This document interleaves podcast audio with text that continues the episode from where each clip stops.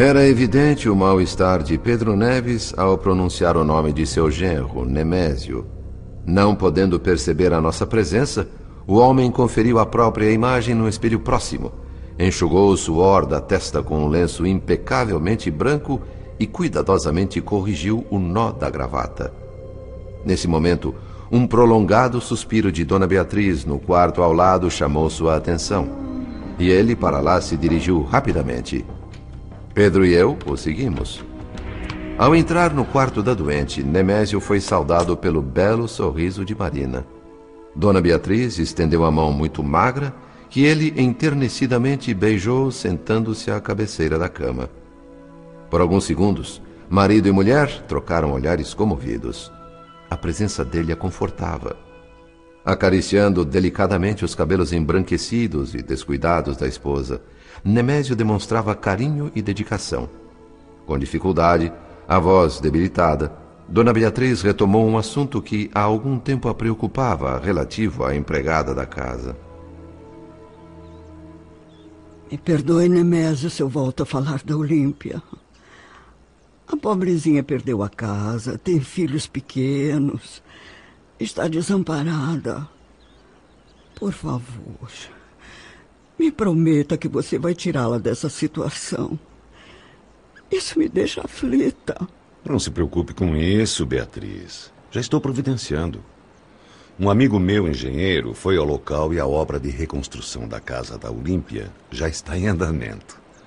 Não vai me custar nada, é só questão de tempo. Não, é, é, é que.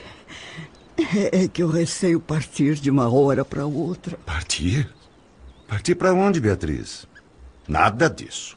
Enquanto você estiver em tratamento, estão suspensas as viagens. Passeios em São Lourenço, nem pensar.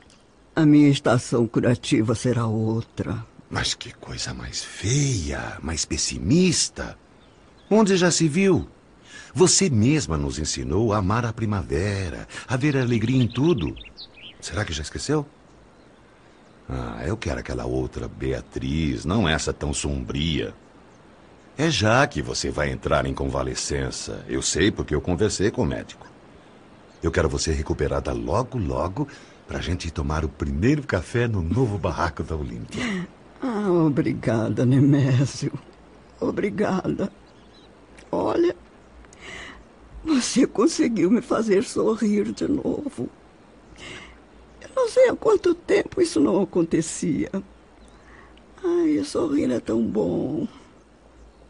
Marina, me deu até vontade de tomar um pouquinho de leite. Você me faria esse favor? Ah, claro, dona Beatriz. Já estou servindo.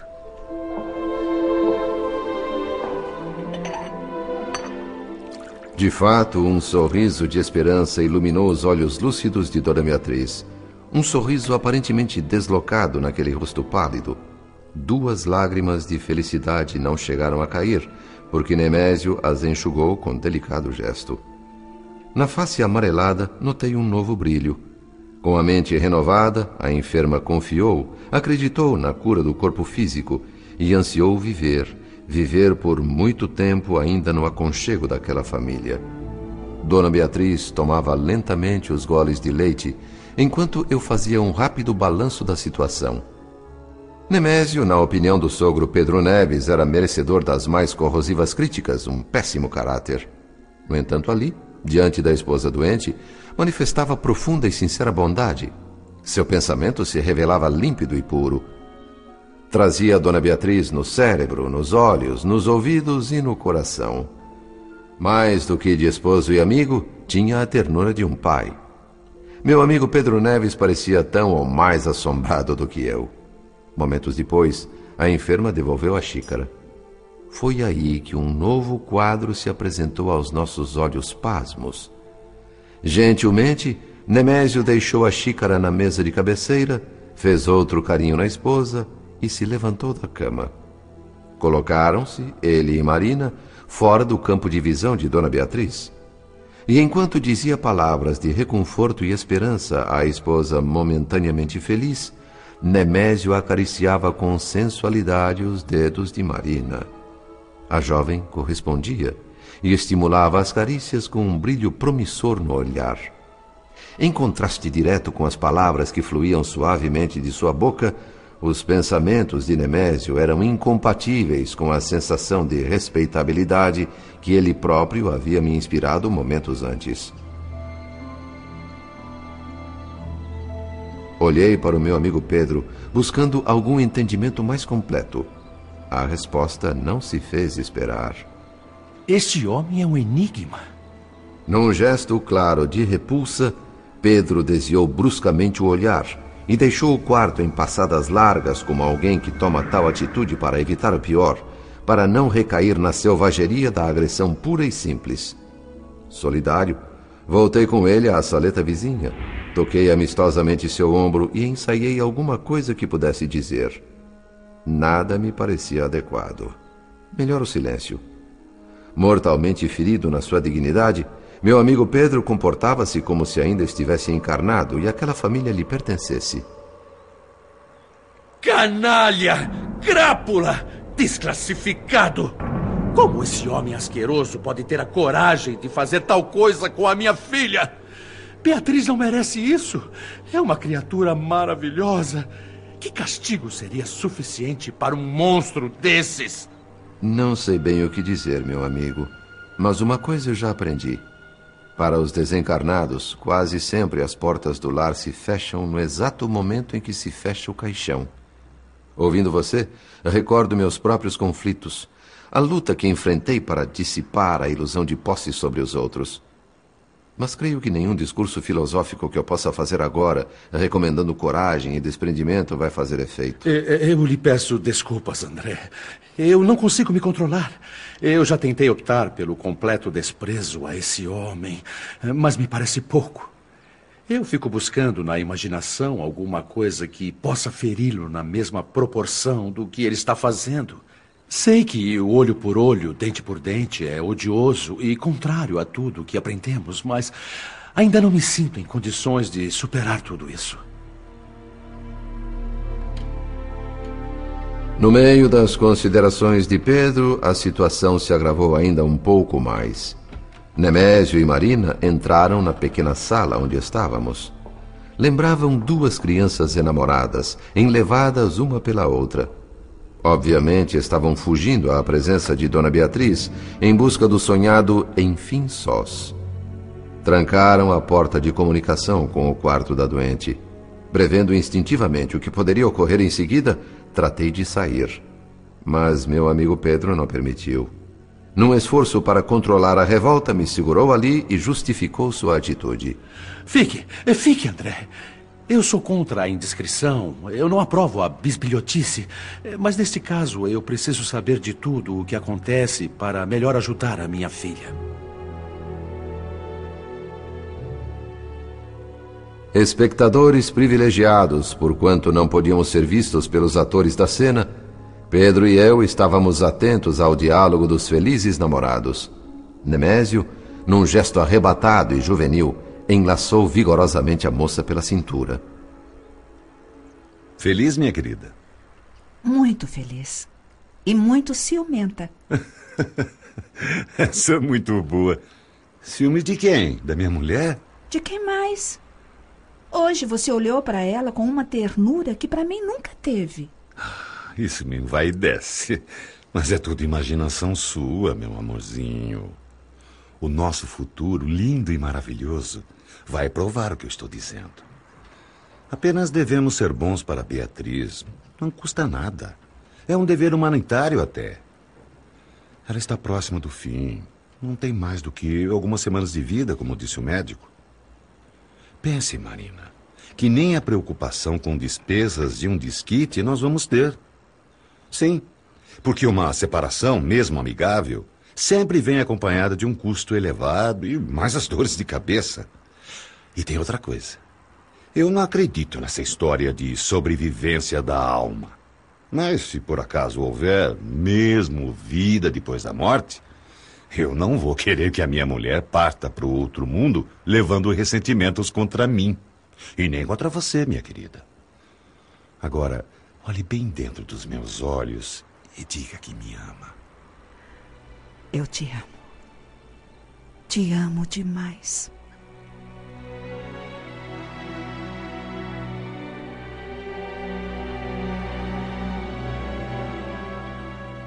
Apaixonado, Nemésio necessitava sempre dessa confirmação verbal. A ele não bastavam as demonstrações de afeto por parte de Marina. Cravando nela o olhar, confessava-se irremediavelmente preso à jovem por uma atração irresistível. Ela, por sua vez, correspondia com a mesma intensidade. Mas aquele outro personagem, o rival de Nemésio, reaparecia agora ocupando seu espaço na mente da jovem. Era um fenômeno muito estranho. Marina estava emocionalmente ligada ao genro do meu amigo, e simultaneamente o pensamento dela buscava com ansiedade o outro, mais jovem.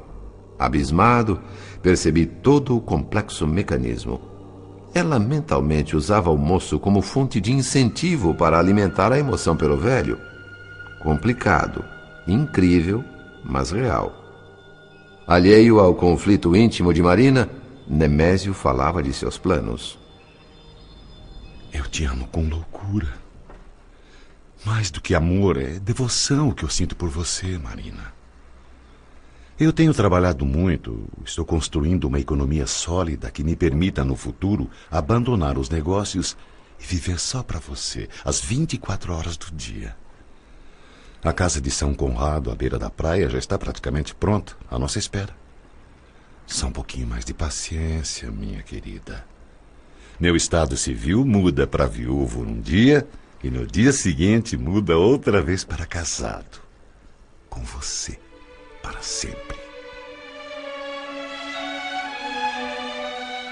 O diálogo prosseguia caloroso entre os dois. Confiantes na privacidade da pequena sala, Nemésio e Marina trocavam intensas declarações de fidelidade eterna num clima de encantamento e ternura, mas ainda sem atitudes ousadas ou investidas mais íntimas. Nesta altura devo fazer uma observação que, na verdade, é o reconhecimento de um fato digno de nota.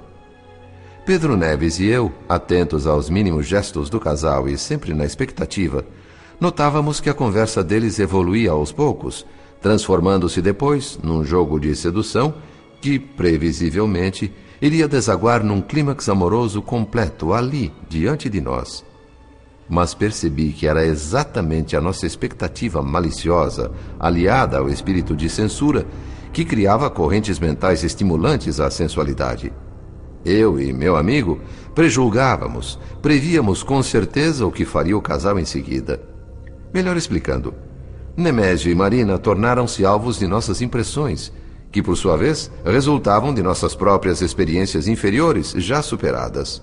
Era como se de mim e de Pedro partissem na direção do casal poderosas ondas de força que agravavam seu apetite sensual. Essas cogitações ocupavam meu pensamento quando Marina, de repente, começou a chorar. Sem entender o motivo, Nemésio beijou-lhe o rosto, preocupado. Desculpe, meu querido. Desculpe.